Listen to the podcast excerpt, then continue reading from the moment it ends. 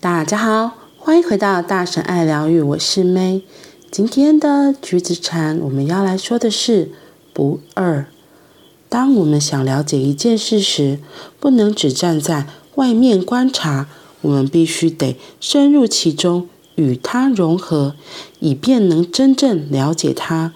如果想要了解一个人，我们必须体会他的种种感受，与他同甘共苦。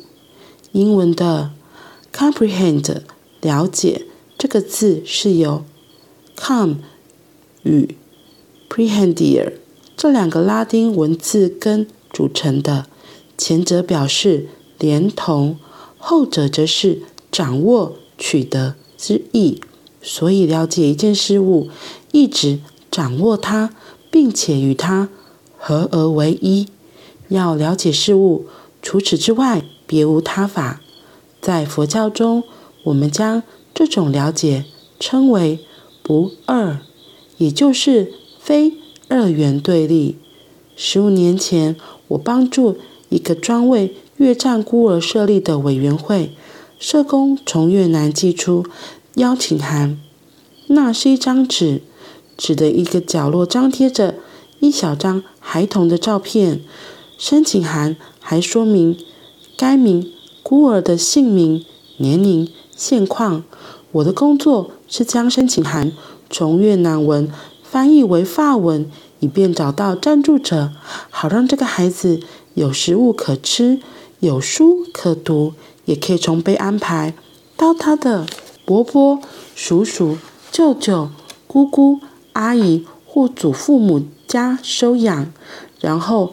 法国的委员会就可以把钱寄到收养孤儿的亲戚家中，帮忙抚养这个孩子。我每天帮忙翻译约三十封申请函。我翻译的方式是先看着孩子的照片，我没有阅读申请函的内容，只是好好的看着孩子的照片。通常只要三四十秒，我就与那个孩子合而为一。接着。我拿起笔，将申请函翻译为法文，写在另一张纸上。后来我了解到，翻译申请函的不是我，而是那个孩子和我。合二为一的我们，共同翻译了那份申请函。看着他或他的脸，我的灵感源源不绝。我变成那个孩子，那个孩子也变成我。我们一起翻译，那是很自然的。你无需花很多时间禅修就能够做到，只要注视着，让自己自在，然后你就消融于那个孩子之中，而那个孩子也消融在你之中。这篇故事我自己有几个觉得很，就是真的很不错的，特别是一情禅师说到。他看着照片中的小男孩，然后呢，就只是看着他，他不用特别去看，就是申请书上的原文介绍这个小孩，他就看着这个小孩，我觉得就很像是看见这个小孩的灵魂，然后就可以知道，哦，原来这个小男孩在诉说的是什么。我觉得看这件事情真的很有意思，像中医的望闻问切也是先从看开始。看这个人长什么样子，他的体型，然后他的肤色，他的唇色，然后一整个就可以大概知道这个人的状态。然后像有些人他会看到的是，他背后的气场啊，他的脉轮的颜色，这当然是更有修炼过了会可以更了解。不过我真的觉得眼睛是可以看透一个人的，像。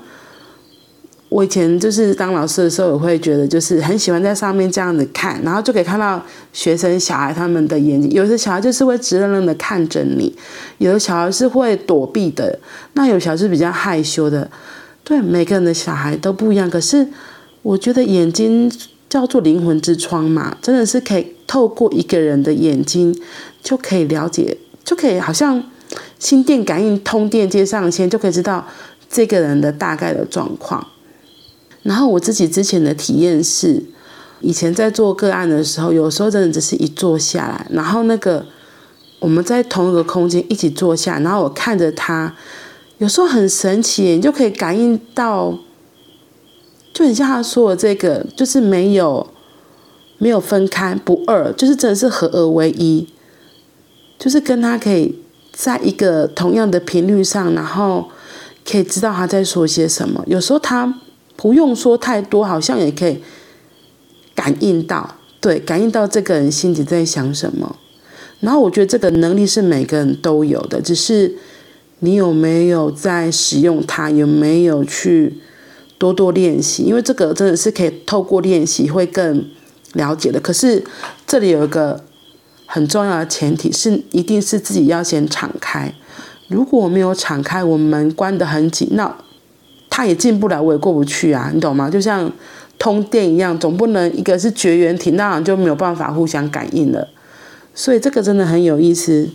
如果我们想要可以更靠近一个人，更了解一个人，也是可以透过这样子的方式，就只是先打开自己的心，然后用心，用自己的。有时候我觉得用我们肉眼可以看，然后再就是也可以闭上眼睛，然后去感觉一下这个人的状态，就可以更靠近一个人，更了解一个人。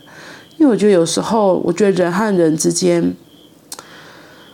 有时候讲的话，可能有时候会词不达意，或是他不太会表达。可是那并不表示他就是这样一个人。那我们怎么可以更靠近一个人？我觉得真的可以透透过像一行禅师说的这个方式，就只是先看着这个照片，所以就看着这个人，然后好像真的就是可以更靠近这个人，更了解这个人。嗯，这个真的很有意思。好啦，那我们今天就先到这里喽。我们明天见，拜拜。